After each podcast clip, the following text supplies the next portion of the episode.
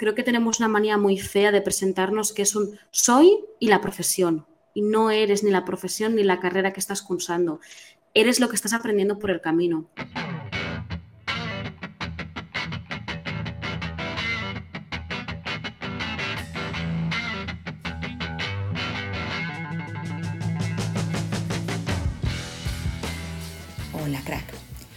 Hoy es mi cumpleaños y precisamente por ese motivo te quería traer una de las conversaciones más especiales y bonitas que he tenido en este podcast.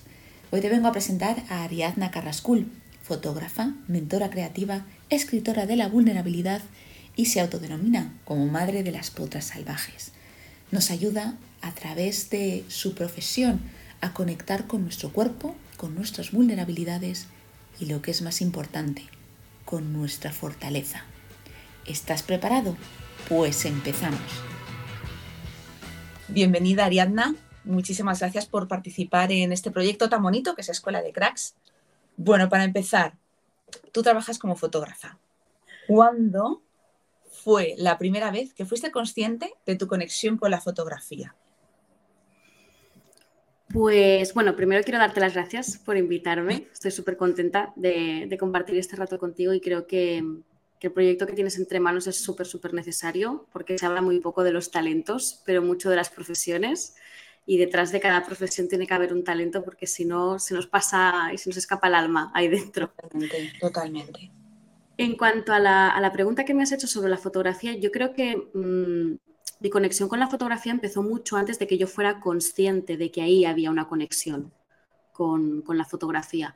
Eh, en mi casa siempre hubo cámaras de fotos, cámara de vídeo, cuando aparecieron las primeras, cuando empezó a ser algo más eh, cotidiano, más dentro de, del ámbito familiar. ¿no? Hasta entonces la fotografía siempre había sido para el ámbito profesional. Entonces, hacia los 90 empezó a entrar en casa. Eh, yo ahí era muy pequeñita, pero yo tenía siempre mucha curiosidad, ¿no? Sí. Y con el paso del tiempo, sí que es verdad que esa curiosidad se quedó simplemente como un hobby, sin, con, bueno, me gusta hacer fotos, me gusta descubrir a través de la imagen, pero sin más, ¿no? Eh, una vez más, como no deja de ser que la fotografía es una parte como artística, ¿no? Eh, y además tampoco yo no tenía ningún referente de una persona que se dedicara a algo que se saliera de una carrera, de una profesión normativa, en la vida a mí se me planteó, ni se me pasó por la cabeza, un día voy a dedicarme a ser fotógrafa. No, no era para nada algo que hubiera previsto. Y creo que fui consciente de esa conexión a raíz de momentos vitales donde la forma en la que yo tenía de expresarme, la forma en la que yo tenía de conectar conmigo era la fotografía. O sea, para mí la fotografía siempre ha sido el canal con el que conectar, con el que expresarme, con el que compartirme.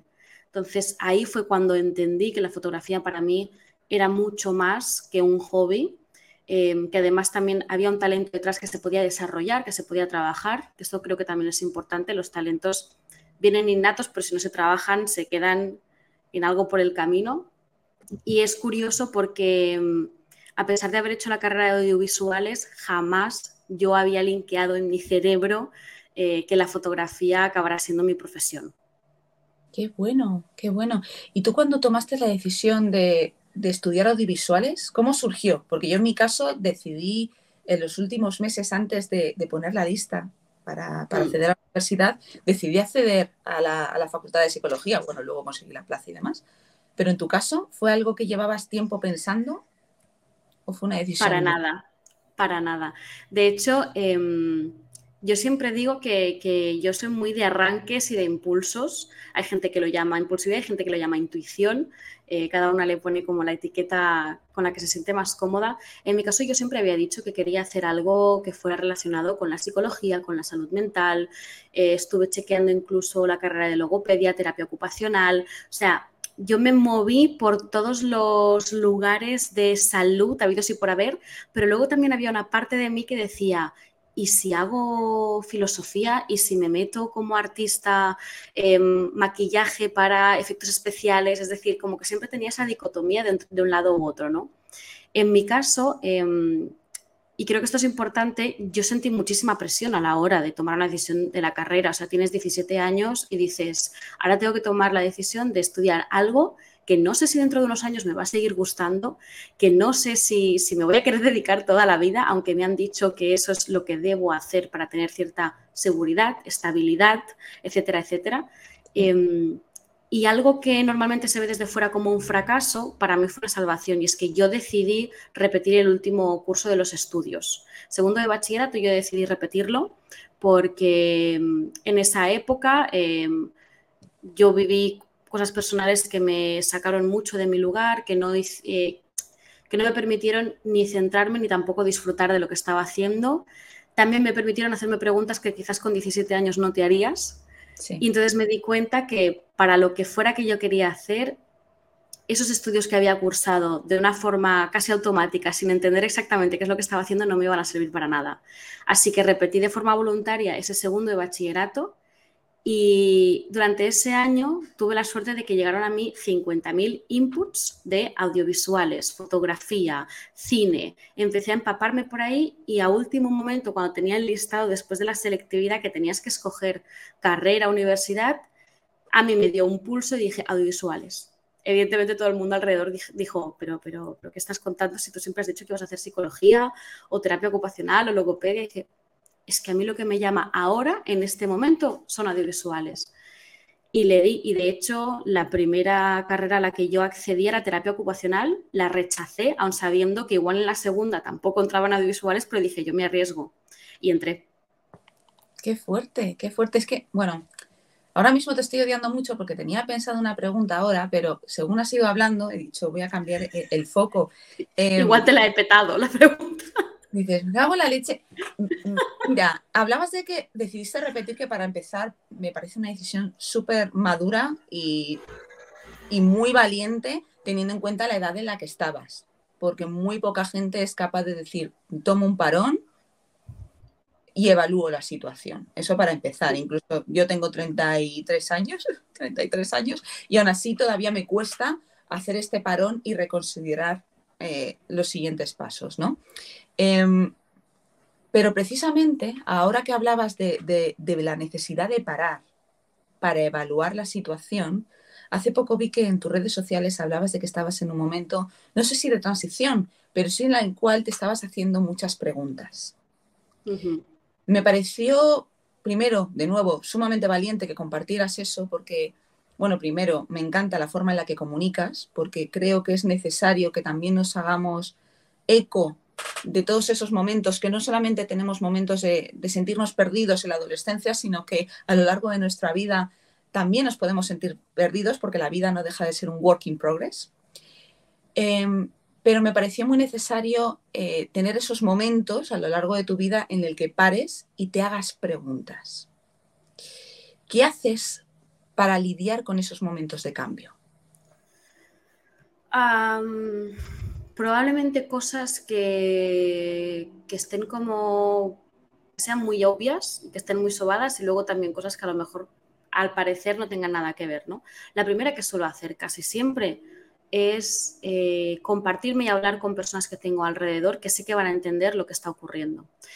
una de las cosas que más me ha ocurrido en el pasado cuando he estado en momentos de cambio ha sido compartirlo o no buscar sea, ha sido buscar opinión en personas que no me iban a entender, buscar validación en aquello en lo que me estaba ocurriendo y creo que mm, ahí es cuando perdemos realmente el foco y, nos distraemos. Así que lo primero fue como tengo ya como esas personas que también son emprendedoras, también entienden lo que es un proceso creativo, entienden lo que implica cambiar, em, son personas que para mí son referentes también de que cambian a pesar del miedo y de la incertidumbre. Entonces lo que siempre hago es compartirme. Eh, tengo amigas con las que por suerte hacemos, em, tenemos como claves a través de WhatsApp de amiga va podcast y la otra dice, ok, te escucho en cuanto pueda, pero tú tira. Y a lo mejor sueltas 20 minutos de audio, pero que sacas todo, ¿no? Eso sería como las primeras cosas. Porque a mí lo que me ocurre es cuando yo hablo en voz alta, eh, yo creo que nos ocurre a todos en realidad, como que desmonto mucho lo que estoy pensando. Se deshace mucho la maraña que hay mental en ese momento, que cuando la, la dejamos solo en la mente es fácil no entender ni siquiera en lo que estamos pensando. Eso sería como lo primero. Luego, sin duda, lo que hago es eh, bajar al cuerpo, que esto es lo típico que cuando yo lo digo la gente dice, bueno, ya está la hippie rara que hace cosas. Y es como, bueno, está bien, si lo, si lo ven así también me parece bien. Bajar al cuerpo, en mi caso, es básicamente ponerme música que me ayude a conectar y mover el cuerpo. Mover el cuerpo porque es cuando entramos en ese vacío, cuando mueves el cuerpo, no puedes estar tanto en la mente, y entonces sientes, y ahí dejo que aparezca pues el miedo, la incertidumbre, el si cambio puede haber fracaso o no puede haber fracaso, el si cambio puede haber éxito o no puede haber éxito, ¿no? El qué implica cambiar, me está importando más la opinión ajena o mi propia opinión, y darle espacio a todo eso desde el cuerpo. Y cuando eso ya sale, y a veces es bailar y a veces es eh, levantarme a las 7 de la mañana, cogerme la toalla, irme a la playa, que la tengo aquí al lado, meterme en el agua y quedarme tan pancha si estás como súper mega hiper a tope además en ese cambio que te está provocando mucha incomodidad, que es lo que tienen los cambios que provocan incomodidad, porque nos gusta mucho una rutina y una seguridad, aunque no sea real. Meterte dentro del agua y pegar un grito sordo porque se queda ahí dentro del grito y salir del agua y decir, bueno, ya está, lo he sacado. Y la tercera es sin duda la escritura. A mí me ayuda mucho escribir, hacerme preguntas, porque cuando estoy en un proceso de cambio, eh, encuentro que es muy fácil quedarse en el bucle mental por un lado y luego por otro quedarse en una especie de letargo de, bueno, como no sé qué hacer, me quedo aquí. Y te entras en una especie de apatía donde la motivación desaparece, la creatividad no fluye em, y la incomodidad o el miedo a responderte a ciertas preguntas que sabes que necesitas responderte es lo que te está frenando a ir a ese cambio. Y una de las cosas que yo he aprendido con los años es que los cambios, a pesar de que nos acojonan muchísimo, suelen ser para mejor. Porque si no tuvieras esa necesidad de cambio, no aparecería. Estarías bien con lo que estás y ya está. Entonces, a mí me ayuda mucho a hacerme preguntas. Preguntas que me vienen a la mente. También me ayuda a escuchar podcasts de personas que me inspiran y que se hacen también preguntas y digo, ostras, mira, esto no lo había visto, ¿no? O sea, salirnos también un poco de, de nosotras, hay mucha gente que tiene muchos recursos, que tiene muchas herramientas, que inspira mucho en los discursos que tienen, que te pueden ayudar a hacerte preguntas, ¿no? Entonces, yo soy muy de la vieja escuela, coger post-its, empapelar la pantalla con preguntas, papel y boli y ponerse a escribir sí. de toda la vida. De hecho, además está demostrado que hay eh, conexiones neuronales que ayudan a que nos entendamos y a que nos expresemos mejor cuando cogemos papel, boli y lo hacemos a mano porque el cuerpo y la mente están ahí presentes en lo que estás haciendo, ¿no? me resuena muchísimo cuando has hablado de, la necesidad de compartir y de la necesidad de conectar con otros y crear esa red alrededor tuyo para precisamente lidiar con esos momentos de, cambio. Qué importante, al fin y al cabo, es tener una comunidad. Tú, en tu caso, eh, qué importante o cuál ha sido la importancia que ha tenido para ti el crear una comunidad, por ejemplo, en una red social? Pues para mí ha sido importante en tanto que creo que dentro de la creatividad es muy fácil sentirse solo.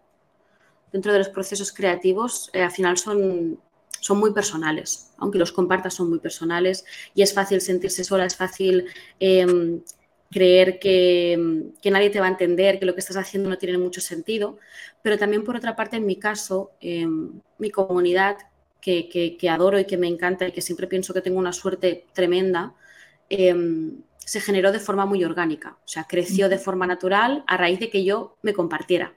Entonces, claro, uno de los puntos claves de mi comunidad es que yo me comparto, que es que yo explico las cosas que yo no, tengo la necesidad de esconder, me estoy haciendo preguntas, estoy en un cambio, está ocurriendo esto, está ocurriendo lo otro. Entonces, para mí la comunidad es importante porque nos hace sentir menos solas y del, mismo modo que a mí me ayuda a compartir estas preguntas, sé que hay personas que al leerlas también les puede ayudar, ¿no? Entonces, también es entender que a veces, por muy individual que nos parezca aquello que nos está ocurriendo, es que le pasa a todo el mundo. Es que la pregunta que te estás haciendo tú se la ha hecho la vecina de abajo. Eh, la duda que has tenido tú la ha tenido en algún momento tu amiga. Em, esa persona que está viendo tu stories quizás está en un punto donde esa frase que le estás compartiendo hace, hostia, menos mal, gracias. Entonces, em, para mí comunidad es compartirme. Y entonces yo no, no concibo tener una comunidad donde yo no explique estoy haciendo un cambio. Cuando hablabas, por ejemplo, del tema de la escritura, bueno, he visto el copy de tu página web, he visto el copy, bueno, no sé si se denominaría copy en este caso, de tus redes sociales, chapo, qué maravilla. ¿Fuiste primero consciente de tus habilidades para la fotografía o para la escritura? Para la escritura, siempre, siempre, siempre, siempre. Em, yo he tenido la suerte de que he crecido en un ambiente lleno de libros, lleno de cultura. Mi madre es librera de toda la vida, mi primer trabajo fue como librera. Yo siempre digo que si un día por alguna razón decidiera que la fotografía o que el marketing o que la poesía ya no me llenan, yo creo que me abriría una librería y sería la mujer más feliz del mundo. Em, para mí escribir siempre ha sido salvación. De hecho, em, yo era como la, a ver, la rarita no. En todos los institutos siempre hay gente que encaja y gente que no encaja. Yo era la que no encajaba porque me gustaba leer y sabemos que además en, en la sociedad en la que vivimos y en la cultura en la que estamos compartiendo hoy en día, que te guste la cultura y que te guste eh, disfrutar de aquello que se sale de lo establecido cuando eres adolescente es ser rarito. Pues en este caso, pues sí, yo era rarita, perfecto. Entonces, para mí, mi, mejor plan en verano era estar en el pueblo y recuerdo dos veranos seguidos que devoré más de 25 libros en tres meses. Pero porque es ah. que para mí eso era el disfrute del disfrute, ¿no? Entonces, yo pasé de leer mucho a escribir mucho. Y escribía eh, sin sentido, sin pretensión, escribir por escribir en realidad.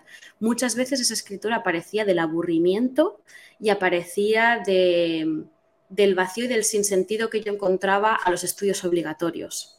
O sea, creo que una de las cosas que, a pesar de que creo que es uno de los puntos donde flaquea más el sistema educativo ahora mismo, que es que no motivan a los alumnos a descubrirse, a entenderse, porque todo está planeado con una estructura que, simplemente es aprender de forma automatizada y vomitar, a mí eso me permitió caer en aburrimiento y vacío y lo único que me apetecía era escribir.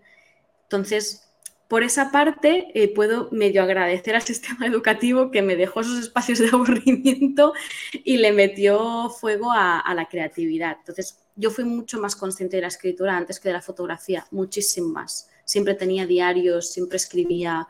Em, y ya te digo que no escribía ni con pretensión, ni tampoco, ni tampoco me planteé nunca dedicarme a algo que tuviera que ver con la escritura, porque para mí em, la escritura es algo tan sagrado, las personas a las que yo leo las considero tan genios que yo pensaba, las voy a leer, las voy a consumir, me voy a empapar de ellos, pero yo no traspasaré el umbral para ser ellos, ¿no?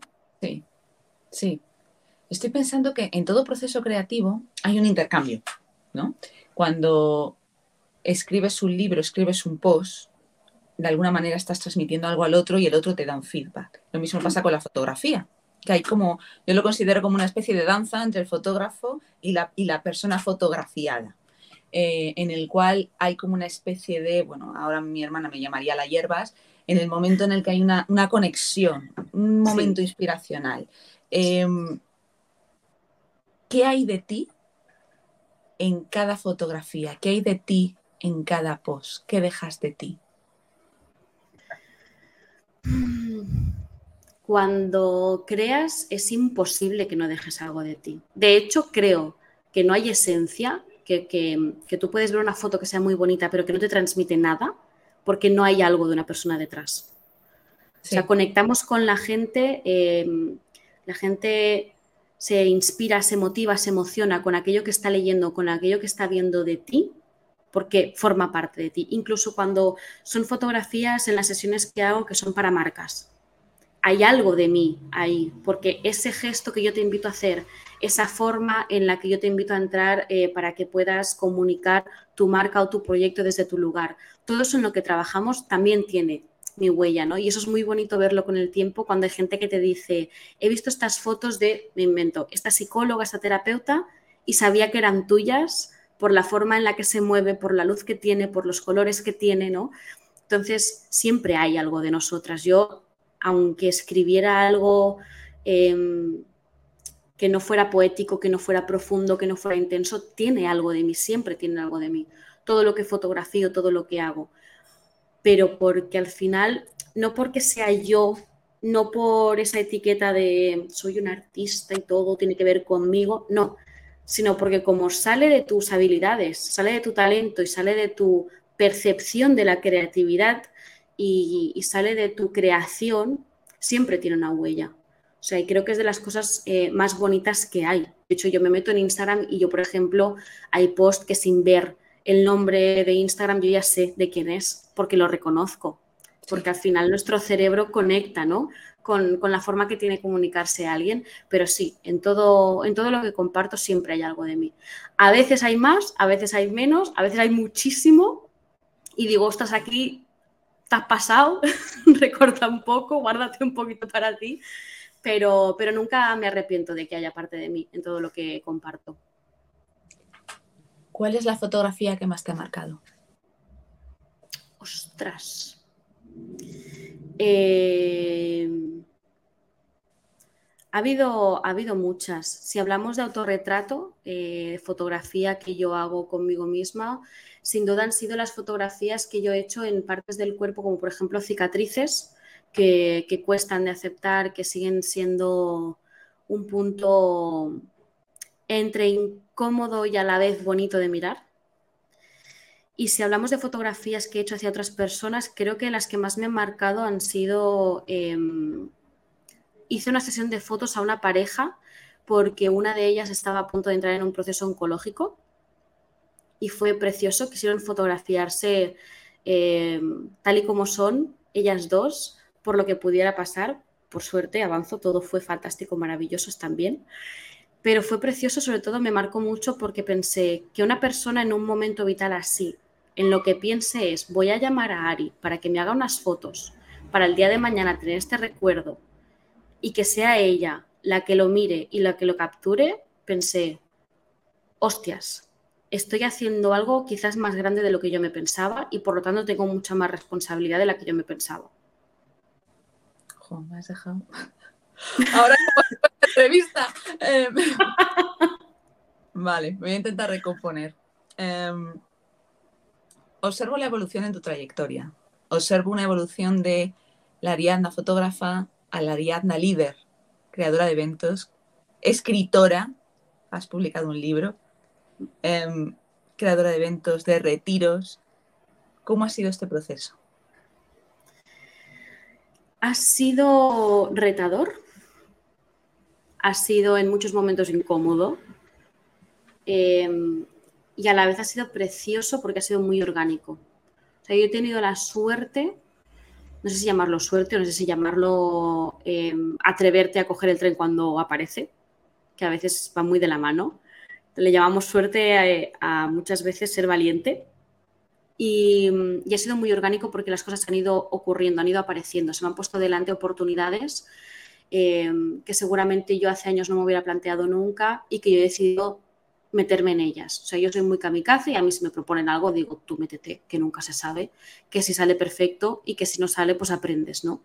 Entonces yo creo que esto ha sido unos puntos a favor para poder pasar de em, de fotografiar por fotografiar por una necesidad propia de comunicarme y de expresar, de escribir porque me salía de dentro, a crear un emprendimiento, a generar una comunidad, a compartirme desde otro lugar, a acompañar otros emprendimientos, a fotografiar a otras personas. Em, yo creo que lo que ha hecho toda esta evolución, sobre todo, ha sido eh, atreverse a ser valiente. Y valiente creo que aquí es importante porque es una palabra que últimamente se usa mucho a la ligera y se usa con mucha autoexigencia y perfeccionismo detrás, ¿no? Tienes que ser valiente, tienes que hacer las cosas, tienes que... Para mí valiente no significa tienes que o debes que, para mí valiente significa mandarle ese audio a tu amiga, decirle, ostras, estoy cagada, tengo muchas ganas de hacer esto y no sé ni por dónde empezar. Para mí valiente significa tener una sesión con mi psicóloga para decirle, estoy acojonada de miedo, esto me está saltando por un lado o por otro. Y también valiente significa, cojo todo este miedo, me lo respiro, abro el mail y mando ese mail que me caga viva, pero que en el fondo quiero hacerlo. Completamente, completamente.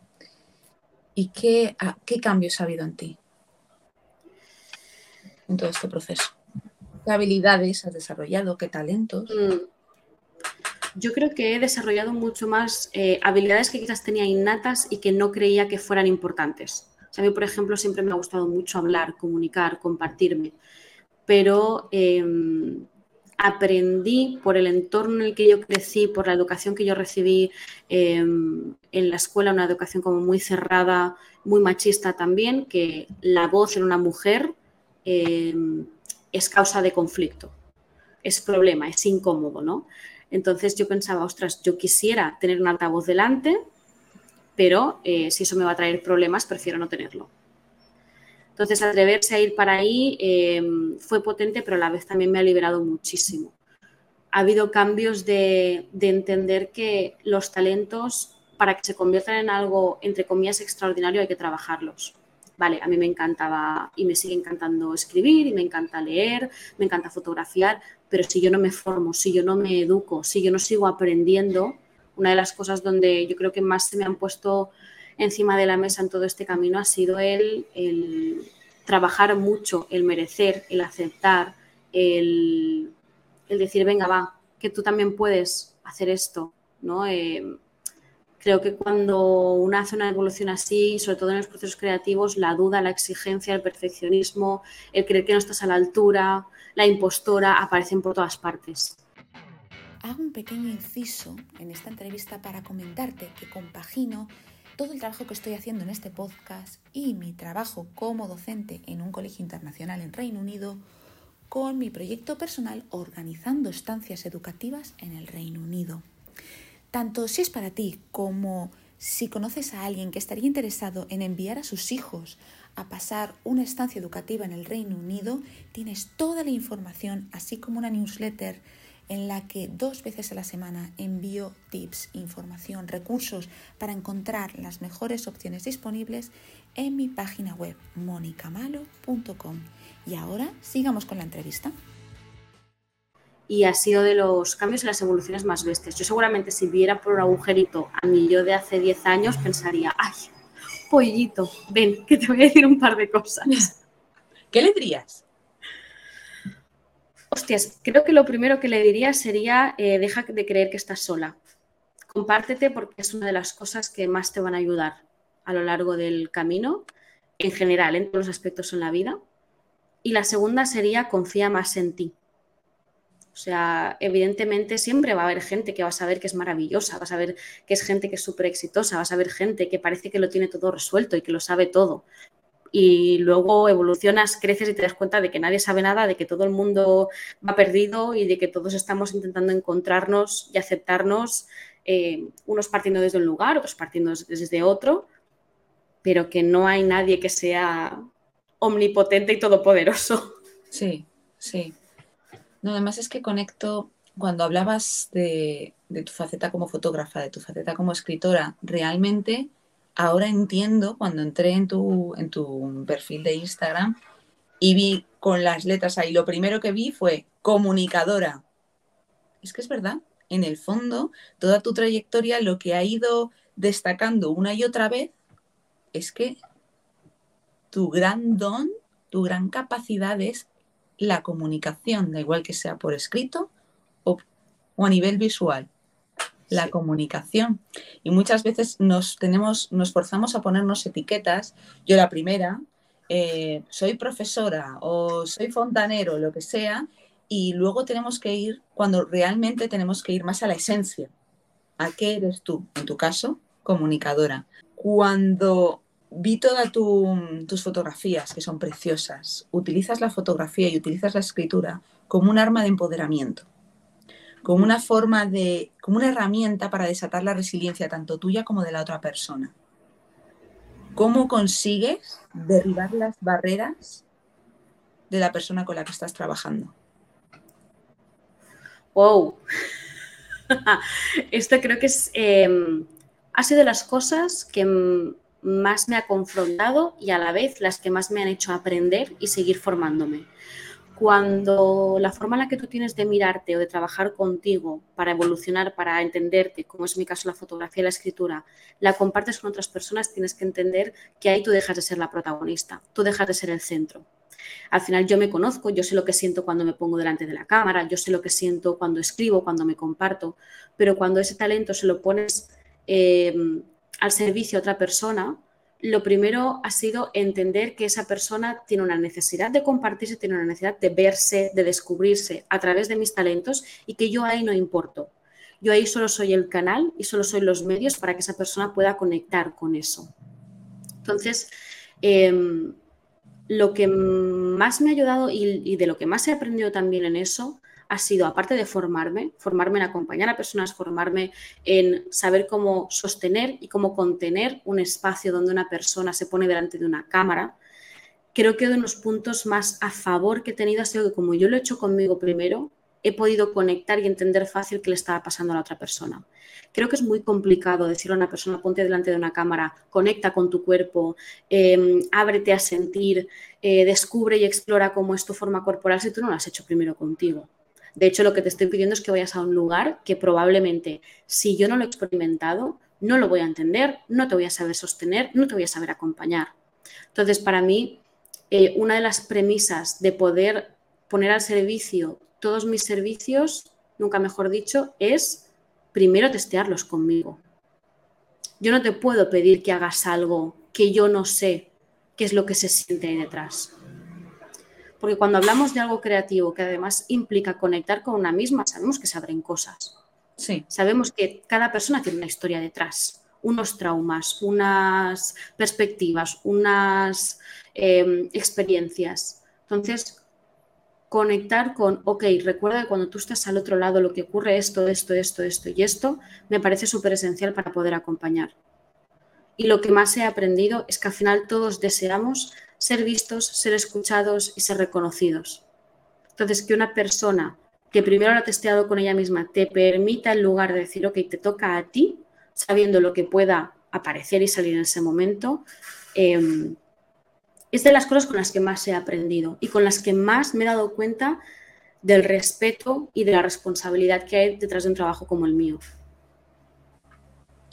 Me ha encantado cuando has hablado de que primero lo testeas contigo misma y cómo has desarrollado esas habilidades para sostener y contener a la otra persona, igual que lo has tenido que hacer contigo misma primero.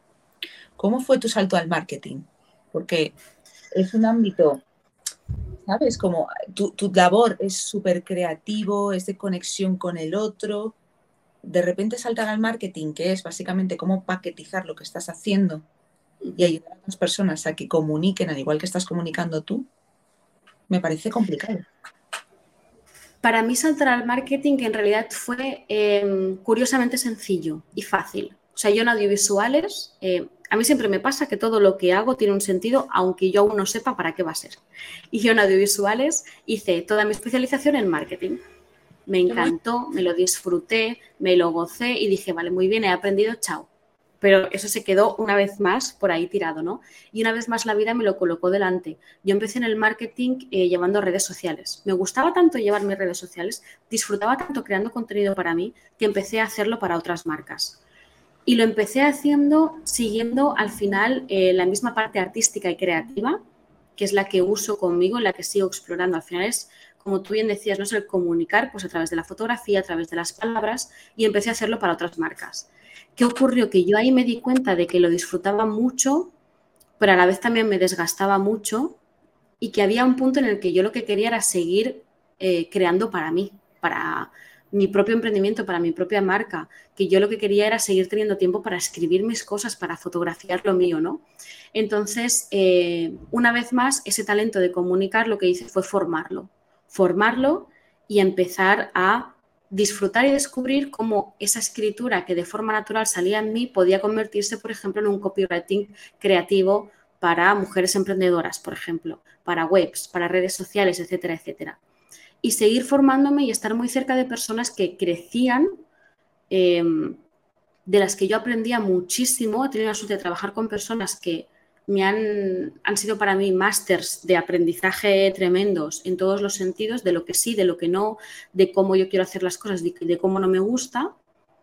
Y todo eso yo lo he podido llevar ahora a acompañar otros emprendimientos. Entonces, sí que es verdad que durante mucho tiempo yo tuve esa batalla de qué hago yo metiéndome en el marketing si yo lo que hago es fotografía, escritura, no era como salirme de esa etiqueta que tú comentabas antes de, es que yo me he puesto la etiqueta de artista, es que yo me he puesto la etiqueta de creativa, ¿qué hago yo metiéndome en el marketing? ¿no? Entonces, siempre sentía como una dicotomía muy bestia entre una cosa y la otra. y de que en algún momento iba a tener que escoger, iba a tener que decidir por dónde tirar. Porque además no paraba de encontrarme a gente que decía, especialízate en una cosa, sé una cosa y con eso pétalo. Y es como, es que en qué momento nos hemos creído que solo tenemos un talento, en qué momento nos hemos creído que solo somos una cosa. Entonces, uno, algo que me está trayendo este último cambio que tú comentabas antes, está siendo el entender que yo durante mucho tiempo he pretendido segmentar todo lo que soy, he pretendido separar por partes lo que hago, cuando en realidad mi oficio es comunicar. Lo que pasa es que lo hago a través de distintas disciplinas. ¿Qué ocurre? Que yo a esas disciplinas les quise poner la etiqueta de profesión. Y ahí es donde despilfarré energía, tiempo, ganas eh, y mucha creatividad también. Entonces, entender que yo comunico y que lo hago a través de tres disciplinas, que es el marketing, que es la fotografía y que es la escritura, ¡guau! De golpe ha sido como soltar una mochila y decir, vale, que lo que yo hago es esto. Y es curioso porque al final el marketing siempre ha formado parte, siempre todo ha ido enmachado, cada vez tengo una comunidad que entiende más que yo lo hago todo y que es posible hacerlo todo. Porque en realidad en ese marketing también meto la fotografía, en ese marketing también meto la parte de la escritura. Eh, es decir, todo tiene su espacio, ¿no? Es como, va todo entrelazado. ¿Cómo has lidiado con este cambio de comunicación para que tu comunidad entienda que lo eres todo? Explicándome de una forma muy, muy honesta y muy transparente. Es decir, yo durante mucho tiempo solo hablaba de mis sesiones de fotografía, solo hablaba de mi trabajo como copy, eh, solo hablaba de que escribía, de que leía. Y empecé a explicar, oye, pues llevo redes sociales de marcas, oye, pues em, estoy asesorando ciertos proyectos, oye, pues tengo ganas de empezar a explorar más lo que es escribir para otras webs. Y de forma orgánica y natural, una vez más, tuve la suerte de que la gente me pidió, Ari, yo lo que quiero es que tú me acompañes en mi emprendimiento. Y dije, ojo, que es que una vez más, si te lo piden, es que es por aquí que hice formarme, aprender, soltar lo que ya, con lo que ya no comulgaba y con lo que ya no conectaba para tener también espacio y energía para poder acompañar eso.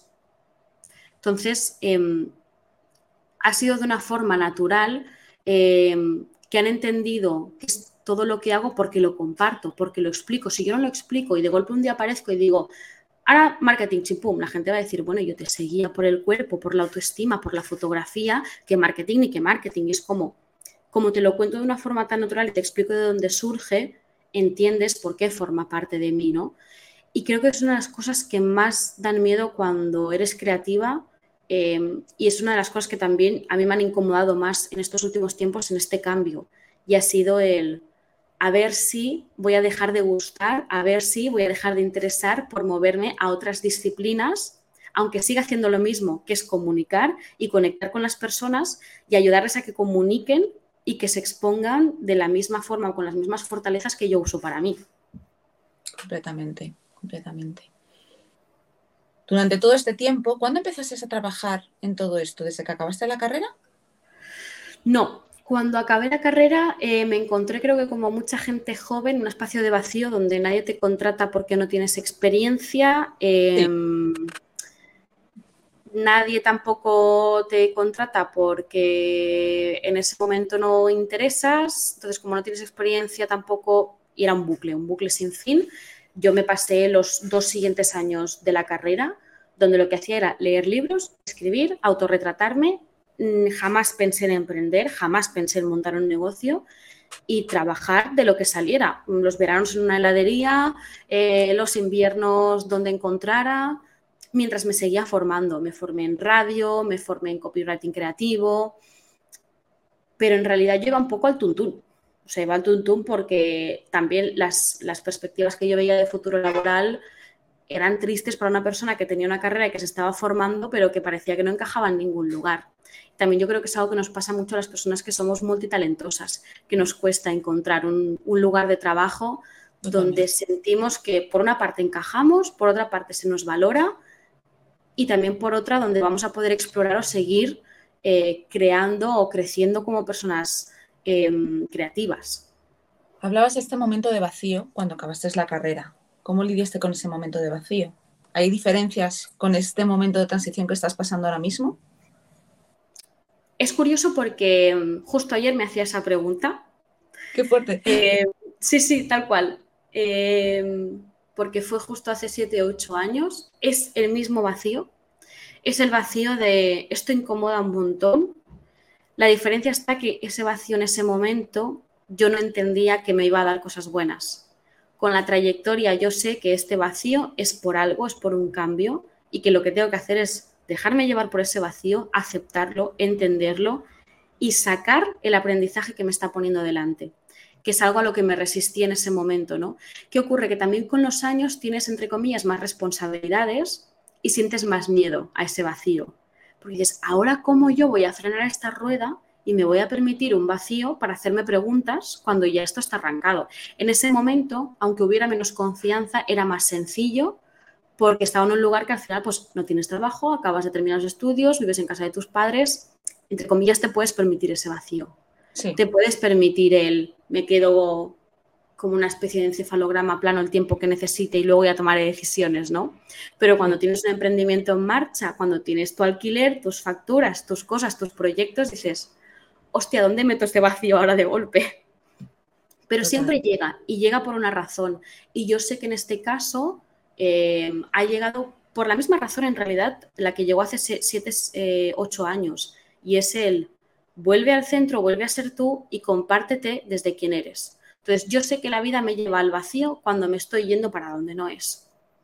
Cuando yo empiezo a comunicar y cuando yo empiezo a compartirme creyendo que me tengo que convertir en otra cosa, la vida me dice, ok, volvamos al vacío para que vuelvas a colocarte en tu lugar. Entonces, em, al final es transitarlo con muchas más herramientas que en ese momento, con la misma incertidumbre, con el mismo miedo, porque caga igual, eso es así. Pero sí que es verdad que, pues, la, experiencia sí es un grado y los años que han pasado por el camino también, ¿no? Entonces, em, creo que también aquí es importante saber y entender que no, que una no está sola, que no solo te está pasando esto a ti, que esto le pasa a todo el mundo, que todo el mundo tiene crisis y vacíos existenciales y creativos. Em, y que si lo sabes usar bien, son un trampolín de la leche. Yo veo todo lo que hice a raíz de ese vacío y en realidad es lo que me llevó aquí y ahora. Entonces es un, ostras, es que la vida te está preparando para dar otro salto. Salto que llevas sintiendo y pidiendo X tiempo. Déjate entonces traspasar también por ese vacío. Como hablabas, como bien decías, el aprendizaje es un grado y la experiencia es un grado. ¿Qué consejos le darías a aquellas personas que están empezando o bien que no saben si elegir audiovisuales o bien que están empezando una carrera más de corte creativo, pero no saben para dónde tirar. Pongamos a la Ariadna de hace 10 años. Hmm. Yo les diría que no se preocupen tanto. O sea, que no se tomen tan en serio la carrera, que no se tomen tan en serio los estudios que están cursando, que los disfruten, que se tomen, y sé que esto al final es jodido de decirlo porque también hay un privilegio detrás. Una carrera implica dinero. Eh, no todo el mundo puede pagarse una carrera, no todo el mundo puede pagarse unos estudios, y más si son creativos, que suelen tener un precio más alto, que luego es muy curiosa la incoherencia que hay para lo denostado que está el arte y la cultura en este país y por cómo se trata, ¿no? Pero em, yo lo que les diría es disfrútalo, descubre, permítete descubrir esto me encanta o esto no me gusta nada. Permítete descubrir dentro de esa carrera o dentro de esa disciplina algo que te flipe y algo que digas, vale, esto lo odio. A mí, por ejemplo, audiovisuales, eh, yo tengo compañeras que ahora mismo son programadoras y les encanta. Yo recuerdo que todo lo que tenía que ver con tecnicismos, con programación, yo es que lo odiaba infinito. Y en vez de enfadarme dije, vale, pues esto no es lo mío, me voy para otra cosa. Entonces, em, sobre todo que no le den tanta importancia, que no son la carrera, que están cursando. Que no, creo que tenemos una manía muy fea de presentarnos que es un soy y la profesión. Y no eres ni la profesión ni la carrera que estás cursando. Eres lo que estás aprendiendo por el camino. Entonces, yo lo que les diría es disfrútalo, descúbrete, permítete. Y si vas perdido y si terminas esa carrera, o sea, a mitad de esa carrera dices, esto no me encaja, fuera, salte, te va a doler más terminar algo que no te gusta que salir de algo que te está incomodando y que no te está gustando nada y que no te está aportando, ¿no? Entonces, también em, permitirnos salirnos de aquello que socialmente está mal visto. Permitirnos salirnos del, mira, empecé esta carrera, no me gustó y la dejé. em, permitirnos salirnos de he probado esta disciplina, no me ha gustado, no es lo mío, cambio, ¿no? Pero que en ese cambio no sea un cambiar por cambiar, sino que sea un con, con un fin muy claro, que es el voy a descubrir que me gusta, voy a descubrir que me apasiona y dentro de ese que me apasiona voy a descubrir la mejor forma de formarme en ello, ¿no? Y dejarnos eh, en paz e intentar en la medida de lo posible no influir por la opinión ajena. O sea, yo cuando me metí en audiovisuales todo el mundo me dijo que dices, estás loca, que haces metiéndote aquí? No entiendo nada. Y yo les dije, pues vale, pues muy bien, pero es que yo necesito meterme en esto, ¿no? Eh, terminé la carrera y dije, ¿me ha servido de algo? Mm, a medias. A mí, por ejemplo, me decepcionó muchísimo la carrera en mi universidad concretamente, ¿no? Em, luego hay gente que ha hecho de usuales en otras entidades eh, educativas y están súper felices y fantástico, ¿no? Pero quizá hubiera preferido hace 10 años tener este conocimiento y al segundo año decir, pues para lo que me va a costar los siguientes dos años me meto en otra academia donde me vayan a enseñar más de lo que a mí me gusta. Chao, me voy. Entonces, sobre todo eso, que no, que no crean que la carrera que van a cursar ahora o que la disciplina en la que se van a meter va a definir el resto de su vida. Es mentira. O sea, disfrútate, los siguientes 10 años de tu vida van a ser para descubrir y para entender quién eres y qué quieres hacer. Y cuando tengas 5, 6, 7, 8, 10 años más, te acordarás de esa carrera y pensarás, tampoco había para tanto. Sí, sí, totalmente, totalmente. Es algo que em, yo me encerré durante cinco años para estudiar la carrera y conseguir la mejor nota de la carrera de psicología para que luego mm, no me sirviera absolutamente de nada. A ver, que luego me sirvió en cuanto a que ves, tienes los puntos y dices, jo, gracias a esta experiencia conocí a esta persona que me ayudó a ver esta perspectiva diferente, me fui al extranjero, ahí conseguí el inglés. O sea que gracias a unir los puntos me di cuenta de la importancia de todo esto, pero en sí la carrera yo creo que perdió su valor, que era básicamente acabar y tener un trabajo de alta cualificación hace bastante tiempo. Es la forma en la que tú aprovechas ese tiempo en el que estás ahí metido y en la medida en la que haces networking, conoces gente, ves otros sitios, digamos que es una puerta a, tener diferentes oportunidades y alternativas. Para acabar las entrevistas, normalmente suelo preguntar a mis invitados em, por algún hobby, alguna actividad, algún libro que te haya ayudado mucho en tu desarrollo personal. ¿Cuál es el tuyo? Actividades que me hayan ayudado muchísimo, eh, escribir. La escritura creativa, la escritura sin sentido, la escritura sin ninguna pretensión. El levantarte a primera hora de la mañana y escribir todo lo que salga. De ahí salen ideas, eh, frases, Em, insights súper potentes y súper valiosos, pero lo más importante es que te deja el cerebro em, limpio para el resto del, día. En mi caso, como para mí la creatividad es muy importante, tener la cabeza llena de cosas es lo peor que puedo hacer, porque entonces no hay espacio para nada más. Actividades que también me sirven mucho, em, conectar con el cuerpo, bailar, ya sea bailar en tu casa como sea apuntarte a danza, como sea, da igual. Una actividad que te permita salirte de la cabeza y estar en presencia con el cuerpo. Que te gusta el yoga, métete a yoga. Que te gusta entrenar, métete a entrenar. Que te gusta nadar, métete a nadar. O sea, salirte de la mente, porque todo el rato en la cabeza, al final, son como los fusibles, los quemas, sin duda. Em, un libro que recomiendo, bueno, es porque, porque lo leí hace poco y porque lo tengo ahora muy fresco, porque seguramente podría recomendar muchísimos libros, em, pero sería El Camino del Escritor de Julia Cameron, que mucha gente la conoce por El Camino del Artista. Eh, ambos libros me parecen maravillosos. Si además a alguien le interesa algo más poético o profundo, sin duda la antología poética de Gloria Fuertes, siempre la recomiendo, siempre me parece una, una delicia. Y película, más que película, porque al final, bueno, sí, película, creo que una de las películas que más me marcó creativamente, además, em, por entender la creatividad sin, sin grandes, sin ser estrafalario, fue Bagdad Café. Es una película bastante antigua, muy poca gente la conoce, pero es preciosa, es una delicia. Em, y algo quizás menos creativo, pero también bastante profundo para darle caña a la cabeza y que a mí me ha ayudado mucho también en el mundo creativo sería el documental de, Minimalist, porque mm, ahí también te ayuda mucho a entender que la creatividad no tiene por qué ser rimbombante. A pesar de que mi fondo de pantalla son 50.000 libros y un cuadro psicodélico que me ayuda a conectar con la creatividad, em, creo que es de las cosas que más me han hecho clic los últimos años. Perfecto. Pues muchísimas gracias por tu tiempo y antes de acabar, ¿dónde la gente puede contactar contigo? ¿Dónde te pueden encontrar? Pues principalmente en la red social donde estoy más activa es en Instagram como Nube de Carbón.